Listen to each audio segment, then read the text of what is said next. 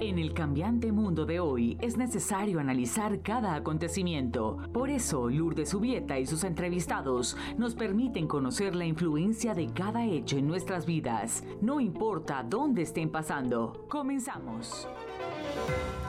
¿Qué tal amigos? Tengan todos una feliz tarde. Les acompaña Lourdes Subieta a través de Americano Media y Radio Libre 790 AM completamente en vivo desde nuestros estudios principales la ciudad de Miami. Gracias por la inmensa sintonía con Americano Media.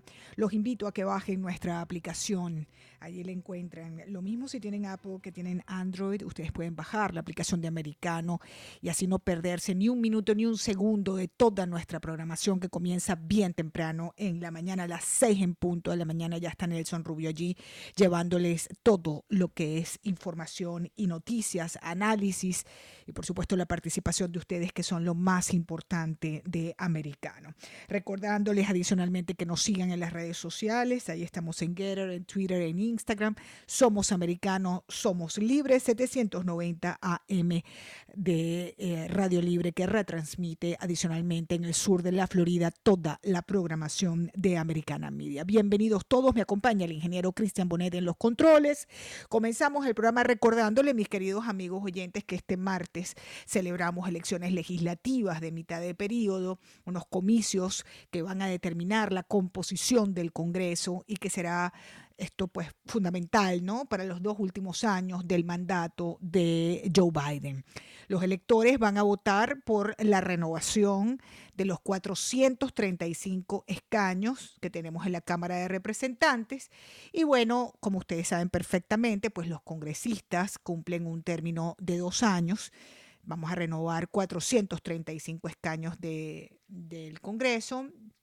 Y tenemos también que renovar 35 de los 100 puestos del Senado donde, como ustedes también saben perfectamente, el cargo dura seis años.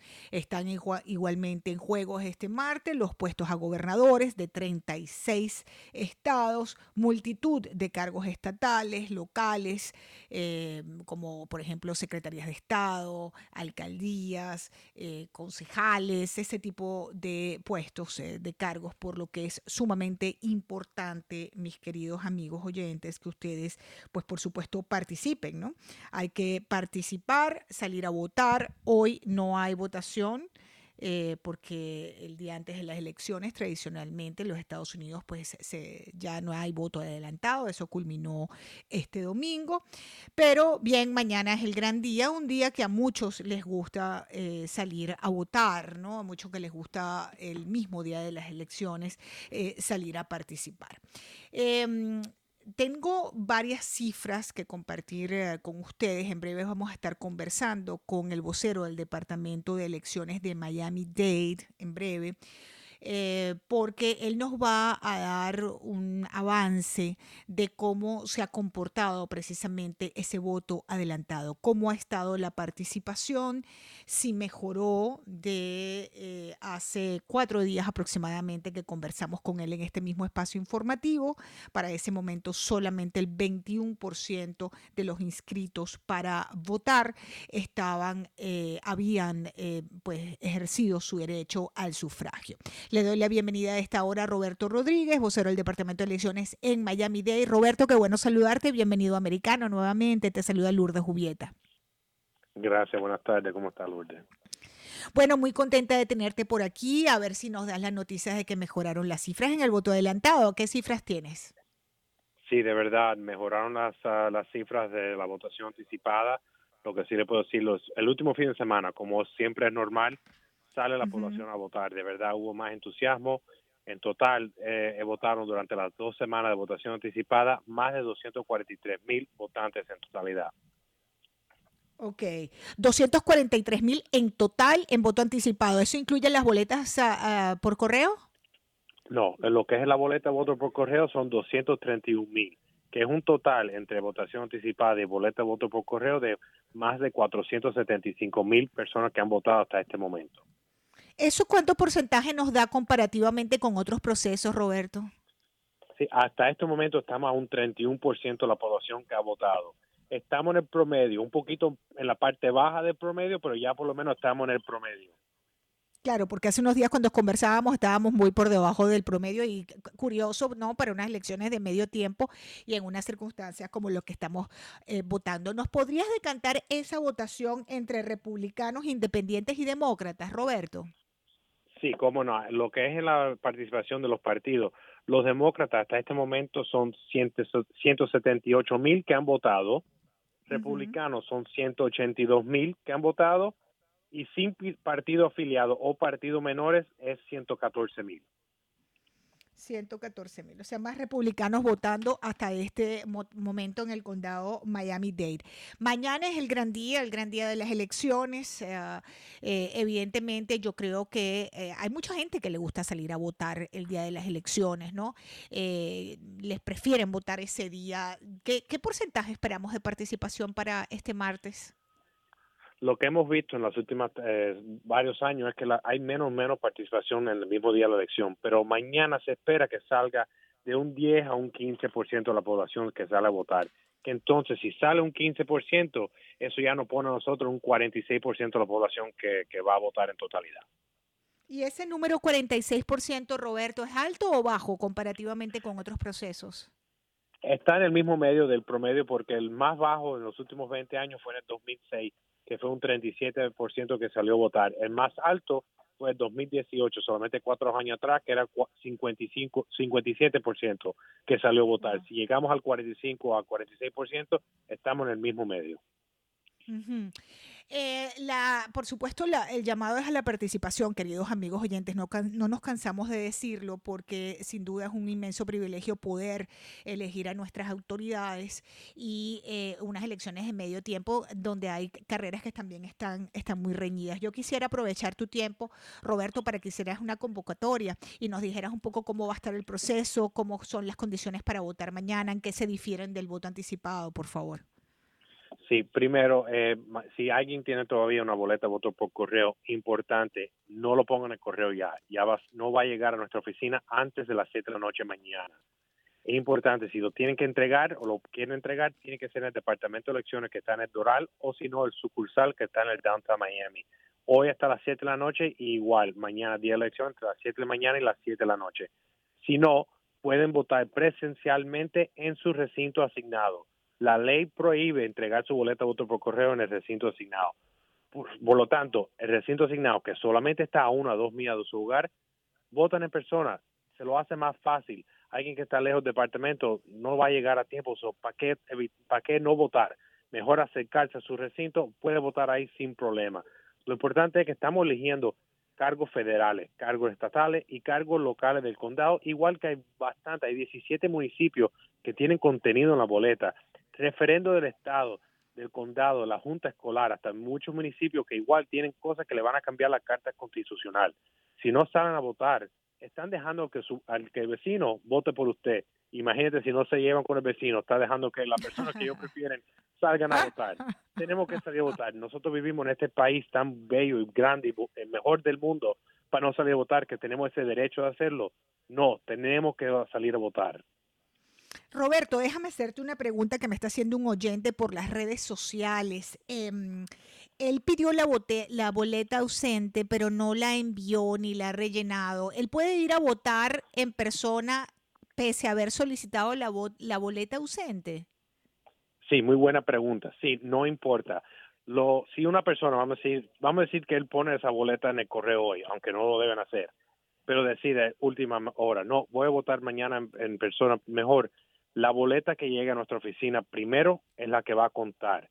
Si esa boleta que está en el correo no llega a nuestra oficina, el voto del, presencialmente lo puede hacer. Si como él lo tiene en sus manos todavía, mejor es llevar esa boleta al recinto asignado, lo van a descartar, lo van a romper y poner para un lado y él va a poder, poder votar en persona ahí sin ningún problema. ¿No existe la posibilidad de que una persona que haya mandado su boleta por correo eh, pueda volver a votar en persona? No, si llegó esa boleta aquí en nuestra oficina, ya va a estar marcado en el sistema, porque el sistema de nosotros es un sistema dinámico, que en cuanto ellos llegan a su recinto y quieren votar, el sistema le va a decir al, al trabajador electoral, esta persona ya votó por correo. Y se le dice al votante, si ellos siguen que no, ellos quieren votar, le da, se le da una boleta provisional. Esa boleta provisional va a la Junta de Escrutinio y ellos van a determinar con, lo, con toda la información que van a tener de frente de ellos si esa boleta puede contar o no. Si ya llegó esa boleta por correo antemano, esa boleta provisión no va a contar y va a ser rechazada. Dudas, preguntas para los oyentes que te escuchan a esta hora a través de Americano y Radio Libre, algún número de teléfono, la página web, cualquier duda, ¿dónde se pueden comunicar? Sí, muy buena pregunta. Si no saben si llegó su boleta por correo, no saben cuál es su recinto asignado, llaman a nuestra oficina al 305-499-VOTE, que es 8683, o ir a nuestra página web, que es imelectionready.org, y ahí también vas a poder ver el proceso de su boleta, si llegó a nuestra oficina y si fue contada. Igual, si está buscando su recinto asignado, le va a decir la dirección hasta alguna fotografía para saber cómo luce su recinto. Bueno, pues Roberto, mañana eh, nos espera un día de trabajo intenso, como el que hemos ya tenido hace varias semanas. Te deseamos muchísimo éxito allí eh, frente al Departamento de Elecciones de Miami-Dade. Por supuesto, te vamos a estar molestando si tú no los permites. Gracias por eh, estos minutos con Americano. Y el mensaje final es salir a votar. Hoy no se vota, hoy pueden llevar la, la boleta hasta las 7 de la noche al centro eh, del Doral o al que está en el downtown de Miami. Cualquier pregunta, 305-499-VOTA. Y adicionalmente, pues mañana el gran día. Roberto Rodríguez, gracias por acompañarme. Gracias, un abrazo. Un abrazo para ti. Bien, recuerden, amigos oyentes, entonces, pues que les tienen ya el día de mañana eh, vamos a hacer una breve pausa en americano. Al regreso vamos a estar hablando de política. Se acerca un huracán, ya les voy a dar detalles, y va a estar con nosotros el senador Rick Scott. Ya venimos.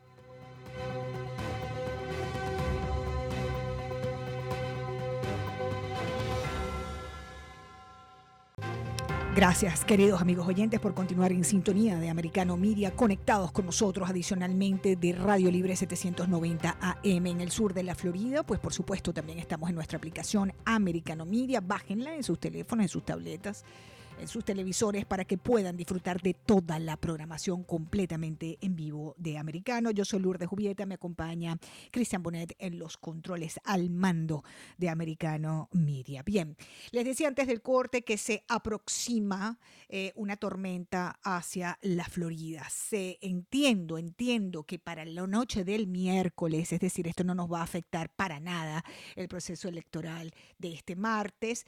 Entiendo que para la noche del miércoles miércoles podría estar llegando hacia eh, la península de la Florida, entrando por la costa este, la costa atlántica de la Florida.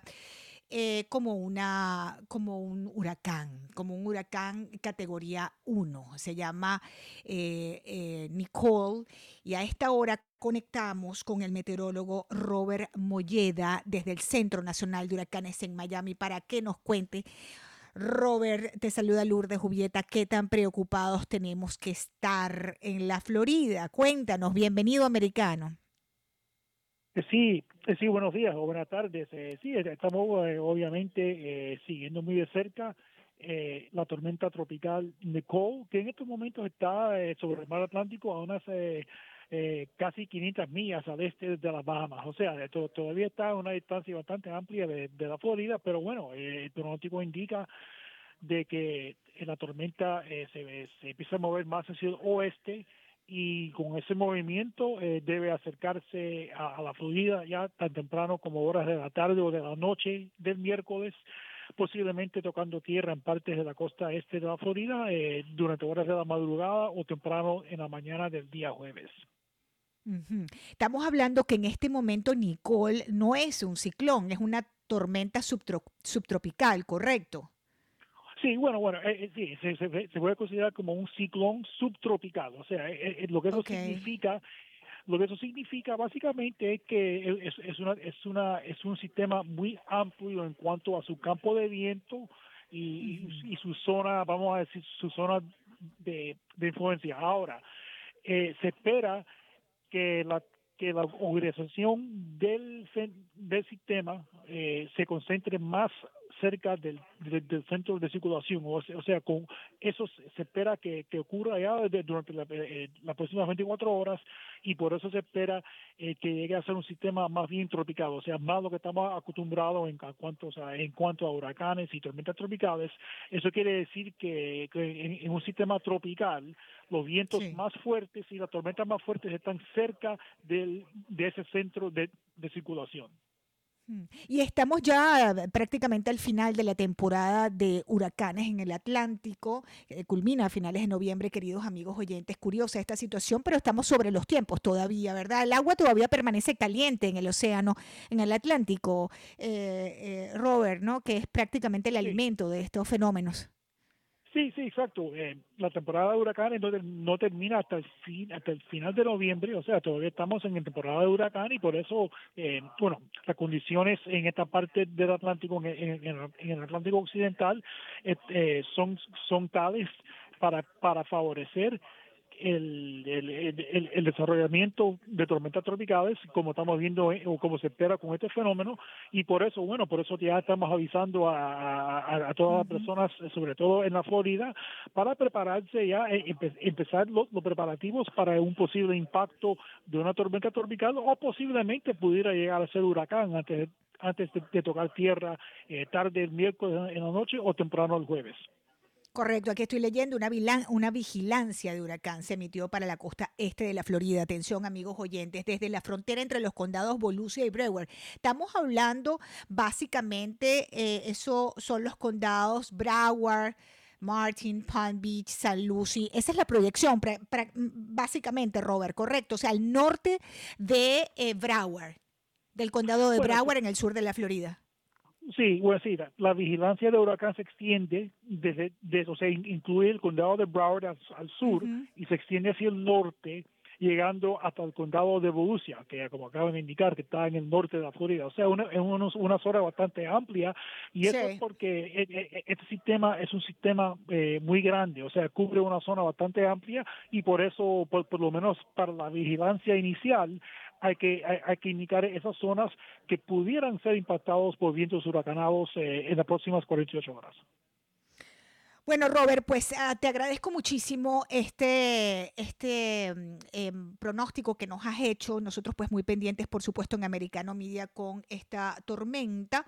Eh, esta tormenta Nicole, hay una vigilancia de huracanes emitida para la costa este de la Florida y como nos explicaba nuestro meteorólogo Robert Molleda del Centro Nacional de Huracanes, se espera que aproximadamente para el día miércoles en la noche, en la madrugada hacia el jueves, pues llegue. Recuerda Recuerden que los espacios que nos dan, que nos dicen desde Broward hasta arriba Palm Beach, atención, porque recuerden lo que acabamos de pasar con un huracán en la costa oeste, que decían que iba a entrar por Sarasota y de repente dio un giro y entró por Naples, Fort Myers, causando una devastación mayor. Así que hay que estar muy pendientes. Bien, em, tengo que ser, no sé si Cristian hacemos una breve pausa antes de darle la bienvenida a nuestra. Ok, entonces vamos a hacer una cosa. Vamos, ya tengo el senador Rick Scott en línea, Cristian. Ok, vamos a recibir la llamada del senador Rick Scott y lo que vamos a hacer es que durante la conversación vamos a comerciales y regresamos. Estamos empezando un poco antes con esta entrevista con el senador, quien ha tenido la gentileza de participar hoy en el programa. El presidente del comité en el Senado del Partido Republicano de Estados Unidos es el senador por la Florida, Rick Scott, y él ha asegurado que los republicanos van a obtener una mayoría en el Senado como resultado de las elecciones de mandato de medio tiempo que tendrán lugar este próximo 8 de, noviembre. A él hicieron una entrevista donde él predijo hace unos días que va a tener 52 senadores republicanos, pero las encuestas, ah, luego de esas declaraciones del senador Rick Scott, han dicho que van a ser más de 52 posiblemente. Pero le doy la bienvenida a esta hora. Welcome, Senator Rick Scott. This is Lourdes Subieta. I'm so happy to have you in the show. Muy feliz de tenerlo en el show. Bienvenido. Estoy muy feliz. Buenas tardes. Buenas tardes. Well, you say 52 senators. Usted dice 52 senadores, but the poll says 54, 55. I have to say, tengo que decir, you have done a great job from the the the senator committee for the the Republican Party because it's you who is in charge. Es usted el que en, a cargo de estas carreras senatoriales. So you have done a great job if you made more than 52 senators, ¿no? O sea, if you if you reach the majority. Si usted alcanza la mayoría, usted ha tenido un gran éxito en su gestión. Gracias. Eh, mi trabajo es recuperar la mayoría del Senado este año y voy a trabajar todos los días para que eso suceda. Uh, el futuro de nuestro país depende, depende de esto. Uh, Es muy importante uh, los votantes hispanos están cada vez más inclinados a votar por republicanos. Es muy importante. Sí, and, y, and people is voting. ¿ah? People, uh, por lo que hemos visto, la gente está votando y está votando eh, por, el, por un cambio, ¿no? Eh, porque usted cree que los, que los um, votantes um, independientes hispanos están votando por los conservadores. Senador Rick Scott, where is most, you know, Hispanics and some also Democrats, we have to say, uh, and independents voting for Republicans? ¿Por qué están votando por los republicanos? Bueno, los votantes hispanos y independencia tienen aspiraciones, quieren vivir en un país con un gobierno que valore la fe, la familia, el trabajo, una educación de calidad, las comunidades seguras, fronteras seguras, independencia y autodeterminación. Sí, estos, estos, estos están cada vez más inclinados a votar por republicanos. Hmm. Y usted desde su uh, puesto eh, como uh, presidente del comité en el Senado del Partido Republicano, ¿cuáles han sido las carreras digamos, senatoriales más difícil, donde han tenido que eh, poner mayor atención? Which has been the most difficult um, candidates mm. uh, for Senate um, on this election? Um, los uh, candidatos todo uh, todo el país uh, son muy muy buenos. Um, mm-hmm. uh, I mean, we have great candidates everywhere. Uh, they're running great races. Um, yes. Eso, and, you know, en, en, en, todo el país estamos viendo cómo la gente de Joe Biden está perjudicando a las familias, mm -hmm. a todas las, a todas las familias, but incluyendo los, las familias hispanas. I think what's happened, good candidates, good volunteers, the Biden agenda is horrible, people mm -hmm. are getting out to vote. Sure. Eh, tenemos em, una, una eh, posibilidad cierta de recuperar el Congreso y que el próximo año tengamos literalmente otro país. We have a, you know, very much possibilities to recover uh, the Congress. And actually, with a new Congress, it's a, it's a new situation. It's like a new country for us, no? Uh, it should be if we govern. Mm-hmm. I mean, it's mm-hmm. you know, el gobierno, is muy importante para todas las familias. It's here's the deal: we win, we have to go do what we said we we have to, you know, remember what we said on the campaign. We have to go do it. Mm-hmm. Senator, I have to make a little break. Tengo que hacer un pequeño break, and I come back okay. with you for two more minutes if you allow me, please. Uh, okay. um, yes. I have to go to a little break, and I come back. Ya regresamos con el senador Rick Scott. Continuamos, queridos amigos oyentes en Americano Media. Yo soy Lourdes Jubieta conversando con el senador por la Florida, el senador Rick Scott. Estamos pues vigilantes de toda la situación. Recuerden que este martes vamos a poder renovar los 435 escaños de la Cámara de Representantes y 35 de los 100 puestos del Senado. Igualmente estamos eh, votando por gobernadores de 36 estados y una multitud de cargos estatales y locales. Senador Rick Scott, thank you for, for waiting sir, and for being with us. Um, una, um, un tema que es uh, doloroso. Gas prices are up again mm. in Florida, 17 cents uh, from the couple of days. Vuelve a aumentar la gasolina, 17 eh, centavos, amigos oyentes. Um, estamos hablando pues de que esto comenzó luego del final de la exención estatal que había impuesto el gobernador Ron DeSantis. Economy numbers are not good at all, Senator. People is struggling. La gente le está pasando mal to end, you know, to pay their bills. You know the story. You are aware. Um, and people is very, very tired of this situation, of course, and very worried también, muy preocupados y muy cansados de esta situación. ¿Cómo votando podemos cambiar esto? How voting we can change this situation, Senator? Yeah. Sí, es verdad. En todo el país estamos viendo cómo la gente de Joe Biden está perjudicando a las familias hispanas, desde el aumento de los precios de la gasolina y la comida hasta limitar los derechos de los padres y el control exceso del gobierno. Tenemos que ponerle un fin a estos problemas, ganando el control del Senado en noviembre. Um, the, by the way, yesterday, by, last month, we lost, the country lost over 400,000 full time jobs. We had part time jobs, not full time jobs. That's number mm-hmm. one. And yesterday, Joe Biden said he's going to shut down the coal plants and make sure we don't drill for more oil and gas, which means your gas mm-hmm. prices are going up, your mm-hmm. heating oil prices are going up, your utilities rates are going up. Yes. Eh, nos está diciendo que no solamente eh, tuvimos unos pésimos números de empleo en la, semana pasada, sino que ayer eh, Biden dijo que va a cerrar las fábricas que tienen que ver con um, el, coal y que eso, este, bueno, va a arrojar más gente para la calle. So this government is not helping, Senator. No, I mean most of us know that know that we're heading the wrong direction. You know, mm-hmm. everybody knows we're heading the wrong direction. So that's why, you know, people are going to go out and they're going to vote Republican. If you haven't voted, but you yes. have to, you have to get out and vote tomorrow. You have to vote. Do not take mm-hmm. a chance that your vote is the one that makes a difference whether we win or lose. Claro, eh, él nos dice que eh, la, manera de que este, o sea, que este país va por una pésima dirección y que la manera es salir a votar mañana y que no te des, no des por sentado eh, ese voto porque cada, cada voto cuenta. Bueno, finalmente, finalmente, senador, no sé si usted quiere enviar un mensaje adicional a, a, a los votantes antes de despedir esta entrevista. I don't know if you have a message for our people, for the voters, um, uh, just to end up this conversation, sir. Vote es muy importante uh, para ganar elecciones. Um, you know, it's, tenemos que ponerle un fin a estos problemas de Joe Biden. Uh, es importante uh, ganando el control del senador en noviembre y el Congreso y en um, 2024 el presidente.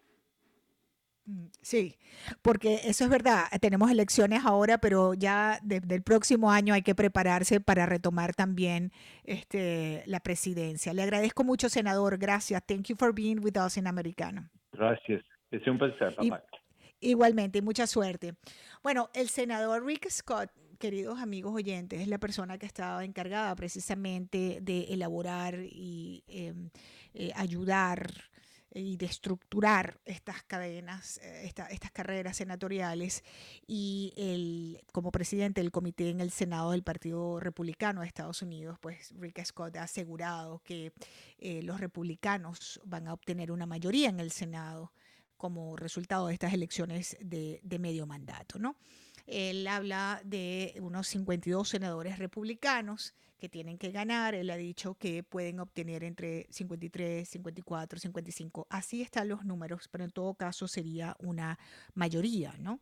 En el, en, el, en el Senado, en el caso de lo que él ha venido trabajando todos estos meses desde ese comité del Partido Republicano, eh, en comité en el Senado, ¿no? el presidente del comité en el Senado del Partido Republicano eh, senador por la Florida, ex gobernador también. Eh, bien, eh, en este mismo orden de idea, queridos oyentes, tengo algunas informaciones que compartir para ustedes que son, que son importantes, ¿no? Y tengo unas encuestas de, última, de último momento donde, bueno, hablan de cómo la se está decantando ¿no? el voto en los Estados Unidos y hay una buena noticia para los demócratas y es que la base demócrata eh, no se está quedando dormida ¿no? durante estas elecciones. El 73% de los demócratas dice que tienen un gran interés en votar este año, según una encuesta que estoy leyendo de NBC News. Eh, pero eh, por el contrario, la cifra eh, del 49% en el 2010 y 48% en el 2014. Es decir, 73% de demócratas dicen que tienen interés de votar. Eh, la mala noticia para ellos es que el índice de aprobación de Joe Biden es de apenas 43, 44%, e incluso más bajo entre los independientes. Entre los independientes Joe Biden tiene un apoyo de 28%. Y eso evidentemente son vientos fuertes en contra eh, que los demócratas eh, vemos difícil, ¿no? Y los analistas políticos en general ven difícil que los demócratas puedan superar. Esta encuesta en particular muestra que em, desaprobar a Biden no quiere definitivamente decir tampoco que podrían tener los republicanos el control en el Congreso, ¿no? 38% eh, de los independientes dijo que prefiere un Congreso republicano, mientras que el 36% dice que lo, prefiere demócrata. ¿Y por qué le hablo de los independientes? Porque independientes y hispanos, amigos oyentes, están eh, definiendo en gran medida lo que van a hacer estas elecciones. De allí la importancia de que ustedes participen. Bien, tengo que hacer en breve una pausa, pero antes de irme a la pausa, quiero recordarles algo importante. Mm, hay algo importante que mencionarles. Nadie se ha ganado el premio del Powerball. Esto es noticia mundial, queridos amigos oyentes. ¿Y por qué es noticia mundial? Porque van 37 sorteos consecutivos sin que nadie se haya ganado el premio del Powerball. Y hoy, lunes, estamos hablando de que se va a jugar el monto más grande de la historia de la lotería en los Estados Unidos. Estamos hablando de casi 2 billones con B de burro de dólares. 1.900 millones de dólares están en juego hoy en los Estados Unidos. Em, muy conveniente también para el gobierno que se va a quedar con la mitad de ese dinero, hay que decirlo, ¿no? Hay que decirlo, nadie habla de eso, pero es la verdad. Los números, si usted pide, si usted se gana ese premio, la mitad se va en impuestos, se queda en impuestos. El Powerball, recuerden que es una lotería federal, ¿ah? vinculada con loterías estatales, pero es una lotería federal. Eh, y mm, como todos sabemos, pues se sortea los lunes, los miércoles y los sábados en la sede de la Lotería de la Florida, en Tallahassee a eso de las 11 de la noche, pero se juega prácticamente pues en todo el país, ¿no? De manera pues que 37 sorteos consecutivos en el Powerball que no ha arrejado esos seis números que coincidan con los que escogieron las millones de personas en todo este país. Y ahora tenemos 1.9 eh, mil millones de dólares en, en ese pote. 1.9 eso es 1.9 billones, casi 2 billones de dólares eh, para jugarlos esta noche, queridos amigos oyentes, porque nadie, nadie se lo ha ganado. Esos boletos solamente se pueden comprar dentro de Estados Unidos, para aquellos que nos están preguntando por las redes sociales, eh, no a través de Internet.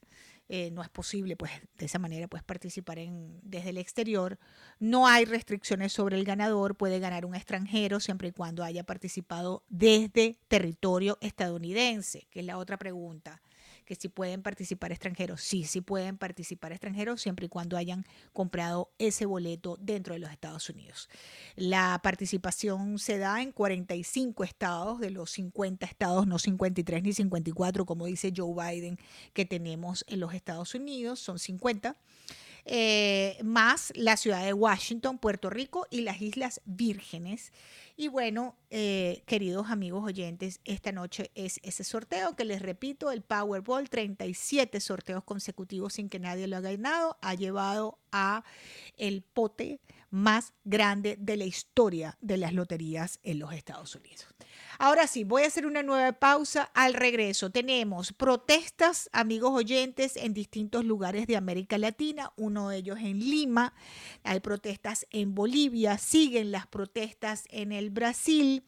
Eh, han marchado este fin de semana miles de peruanos contra el gobierno en el Perú pidiendo la renuncia de Pedro Castillo. Lo propio está ocurriendo en Bolivia. Al regreso les voy a contar mis queridos amigos oyentes, detalles de estas dos informaciones de nuestra gente que aquí están pues eh, muy preocupados de lo que está pasando, por ejemplo, en el caso peruano una movilización tremenda que ocurrió el fin de semana. Igualmente en Bolivia vamos a tener un a un periodista desde allá. Así que ya regresamos, no se separen de Americano. Yo soy Lourdes Jubieta, ya volvemos. Continuamos, queridos oyentes de Americano Media y Radio Libre 790M. Recuerdan bajar nuestra aplicación de Americano Media en sus teléfonos, en sus tabletas. No tienen por qué perderse un minuto del contenido de Americano Media completamente en vivo y seguirnos en las redes sociales. Ahí estamos en Twitter, en Facebook, en Getter, en Instagram, la que más le guste, allí que usted consigue Americano Media. Bueno, participación récord de, de, en este proceso electoral en los Estados Unidos. Estamos viendo algunos números de lo que ha sido el voto eh, adelantado de participación en algunos estados a esta hora. Recuerden que hoy no se vota, eh, mañana es el gran día de las elecciones, pero tenemos eh, números de participación, ¿no? Y tenemos, pues, un, por lo que estamos viendo, pues, un récord de participación en este, en este proceso. Muy interesante, el voto anticipado ha establecido un nuevo récord y aumenta pues este, eh, ese, ese número de participantes. Les decía antes del corte eh, que em, hemos visto este fin de semana y ya por varias semanas protestas en distintos lugares eh, de origen de nuestra audiencia. Y particularmente nos preguntan y nos piden información sobre lo que está pasando en el Perú y lo que está pasando en Bolivia. Rápidamente me voy con un reportaje que lo tengo listo, Cristian, sobre las protestas de este fin de semana, donde cientos de miles de peruanos marcharon contra el gobierno de Pedro Castillo y le piden la renuncia en en medio de otra crisis política en ese país. Vamos a escuchar. Miles de manifestantes protestaron en Lima y otras ciudades de Perú contra el gobierno del presidente Pedro Castillo con cánticos y pancartas que exigían su renuncia o destitución. Bajo el lema Reacciona Perú, las principales plazas de varias localidades peruanas se llenaron de banderas y camisetas blanquirrojas. La marcha más multitudinaria se desarrolló en la capital, donde miles de ciudadanos recorrieron varias calles de su centro histórico con carteles que pedían la renuncia del mandatario. Durante la marcha en Lima se registraron algunos enfrentamientos entre la Policía Nacional y un grupo de manifestantes que quería llegar hasta el Congreso y el Palacio de Gobierno cercados por seguridad. Durante el incidente, los agentes intentaron disuadir a los manifestantes con bombas lacrimógenas, lo que desencadenó en el lanzamiento de objetos contra los uniformados y sus caballos. Desde que Castillo asumió su mandato en julio del año pasado, el país ha sido escenario de varias marchas a favor y en contra del mandatario, quien en 15 meses de gestión ha desarrollado dos intentos fallidos de destitución por parte de la oposición parlamentaria que ahora prepara una tercera moción de vacancia presidencial. Muy bien, y el otro lugar, como les decía, de grandes protestas es Bolivia. El periodista Agustín Zambrana está con nosotros a esta hora. Qué bueno saludarte, Agustín, es Lourdes Jubieta de Americano. Por favor, nárranos cuál es la situación. Hemos observado muchas, muchas eh, protestas en Bolivia. ¿Dónde estamos parados a esta hora? Entiendo que las, Bolivias, las protestas ya pasan de ser regional a ser nacional. Lourdes, muy buenas tardes a todo el continente americano, desde aquí de Sudamérica, desde Bolivia. Como bien lo decís, estamos en Santa Cruz, estamos en una pelea que algunos dicen, bueno, es tan absurdo estar luchando y estar haciendo lo que está pasando en Bolivia por un censo. Pues esa es la realidad. Tenemos un gobierno, Lourdes, que lamentablemente no hizo su trabajo, como todos ustedes saben, una metodología que es mundialmente conocida, los censos para contabilizar a la población en cada territorio se dan cada 10 años. El gobierno boliviano no hizo su trabajo, esto debió ser para este año, este noviembre en 2022. No lo hizo el trabajo y lamentablemente el gobierno quiere suspender esta actividad de contabilizar a toda la población boliviana para el año 2024. Es así que Santa Cruz, que es la población con mayor crecimiento e migración que ha tenido interior y también del exterior hacia Santa Cruz, es que se queja y empieza a haber una lucha, primero social, primero lucha política, en la que se le dice al gobierno no es correcto. Santa Cruz está con unos datos aproximadamente de dos millones y medio de habitantes al censo 2012. Hoy se estima por números muy alegres, como se dice, pero que hemos pasado la cifra de los cuatro millones de habitantes. Entonces, te imaginarás, Lourdes, de que la planificación de salud, la planificación de educación, de seguridad, de terrestres, de todo, es totalmente eh, negativa en este momento porque hay mucha población y no se pueden cubrir estos servicios básicos para esta gente que ha migrado desde otros lugares del país, desde eh, eh, ciudades más grandes. En este, en este contexto, desde principios de año, en el mes de marzo, alrededor, el gobierno empieza a dar luces de que no iba a dar el censo para este, este, este año en noviembre. Es así que en Santa Cruz empiezan a haber estas quejas, como te mencionaba, primero políticas, primero de ámbito institucional, señalando de que se tenía que hacer, mostrando toda la situación del por qué, y el gobierno mentirosamente dice que sí se iba a realizar posteriormente en noviembre de este año 2022. Lo dicen en el Parlamento, lo dicen ante el, el FMI que fueron a sacar dinero y pedir para, para que se nos otorgue dinero para poder hacer el censo, perdón, el BID, para hacer el censo y lamentablemente esto había sido una mentira. Es así de que en julio ya agarra la institucionalidad en Santa Cruz y le da un plazo al gobierno y le dice que necesitamos una respuesta inmediata y hacer el censo máximo como máximo para tratar de tener paz todavía en Bolivia, porque vos sabés, Lourdes, que has acompañado tan de cerca a Bolivia, venimos de años muy duros por el tema político, 2019, etcétera, etcétera, pandemia, como todo el mundo, y así sucesivamente, de nuevo gobierno, y es así de que se le dice al gobierno tiene que ser el primer semestre del año 2023 el censo se va a un cabildo, primero se da una advertencia, Lourdes, y se le dice esto a todo el ámbito político nacional. El ámbito político nacional no le da valor a lo que Santa Cruz hace y dice, y es que se va a un cabildo, un cabildo en el cual asistieron un millón y medio de personas al Cristo Redentor, que es nuestro sitio de reuniones, que está en las redes sociales, lo pueden ver, un millón y medio de personas que constitucionalmente está reconocido el cabildo y en el que se le dice al gobierno el cabildo el, se tiene que hacer el censo el año 2023 sí o sí. Y si no lo hacen, Santa Cruz inicia un paro indefinido. Un paro indefinido quiere decir bloqueo de todas las calles, de todas las rutas de acceso y bloqueo en todo el departamento o el estado que es Santa Cruz, que hoy es el mayor productor de economía, el mayor generador de economía, el mayor generador de eh, empleo, etcétera, etcétera.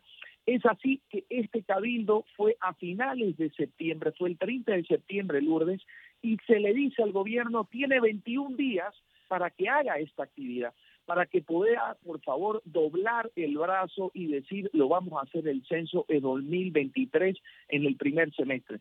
El gobierno no hace caso a aquello, Lourdes, y lamentablemente el 22 de octubre, estamos hablando 21 días después del cabildo y de reuniones fallidas con el gobierno, es que se entra un paro indefinido. Hoy en Bolivia estamos en Santa Cruz en un paro indefinido de 17 días. Imagínense ustedes 17 días que el departamento mayor productor del país en todo sentido está parado absolutamente. El motor económico del país, el motor, el motor económico del país. El motor económico del país, lo has dicho Lourdes, el motor económico del país. Y es así, Lourdes, que el gobierno al día 3 del paro indefinido, ¿qué hace? Amenaza y dice, vamos a acercar Santa Cruz ok, la protesta, el bloqueo la vamos a levantar y ustedes si no la levantan vamos a cercar. ¿Qué significa cercar? En Bolivia el cerco es para que no pasen alimentos a otros departamentos. ¿Ya? Entonces, ¿qué hizo el gobierno? Agarró y puso en lugares estratégicos de Santa Cruz para que no salgan alimentos de Santa Cruz para el país. No olvidemos que Santa Cruz genera el 70% de la alimentación de Bolivia en este momento. Entonces, con ello empezó a haber escasez y hoy está habiendo escasez de pollos, carnes, verduras, etcétera, para todo el país, porque querían poner en contra al país, en contra de Santa Cruz. Hubieron los cercos y lo que les digo, Lourdes, por favor, véanlo en las redes sociales, en los medios de prensa, no me estoy inventando nada, es absurdo, vos, vos creo que ni me las podés creer porque es tan absurdo y ridículo lo que está pasando acá en Bolivia, porque los gobiernos totalitarios actúan así. Finalmente, Lourdes, además de Te iba a decir, me este quedan, me quedan dos minuticos, Agustín, me quedan dos minutos para que nos digas qué es lo próximo que va a pasar ahora. Lourdes, yo creo que en este momento hemos tenido, hoy día ha habido un paro cívico nacional, un paro ya nacional en el cual se han sumado otros departamentos en otros estados, son nueve estados en Bolivia, ya se han sumado otros. Estimo, estimo Lourdes, de que va a incrementarse en las protestas, las luchas en las calles se van a incrementar. Y es así, concluyendo con esto, Bolivia no va a abandonar las calles, Santa Cruz no va a abandonar las calles, cada día se fortalecen los puntos de bloqueo, pero sí necesitamos que el mundo entero vea que están habiendo cercos, no quiere el gobierno que entre carburantes, gasolina para poder hacer producción para que salga alimentos a otros departamentos y Agustín, te agradezco, se me acaba el tiempo lamentablemente, pero por supuesto estamos muy pendientes de lo que está pasando en Bolivia. Vamos a seguir en contacto contigo. mientras tanto, atención, en Ecuador el presidente dice que hay narcopolíticos que quieren desestabilizar su gobierno. Continúa la desestabilización en la región y nosotros, por supuesto, en Americano, muy pendientes de todo. Gracias por la sintonía, Cristian Bonet. Feliz tarde para todos los amigos oyentes. Continúen en Americano.